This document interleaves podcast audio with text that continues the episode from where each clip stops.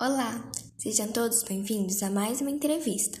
Hoje nossa convidada será Isabela Pereira Duarte, uma estudante de enfermagem aqui mesmo de Meridiano. Então, Isabela, como está sendo para você terminar a faculdade online? Está sendo difícil? Você já se acostumou? Terminar a faculdade online é uma coisa que eu nunca imaginei passar, né? Passar por uma pandemia, com certeza, é uma coisa que eu nunca imaginei que eu iria passar. No começo é muito diferente, né? Até porque a gente não está preparado.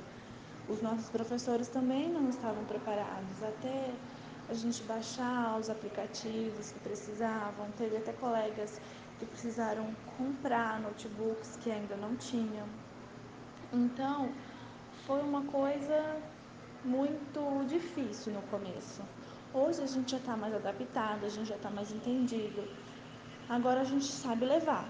Só que no começo foi difícil. Você faz estágio, não faz? Como está sendo para você estar na Santa Casa em plena pandemia? Eu estou fazendo estágio lá na Santa Casa de Votuporanga. É, eu, eu e meus colegas, a gente tem contato direto com os pacientes, menos os que estão testados para positivo. Está sendo uma experiência bem diferente.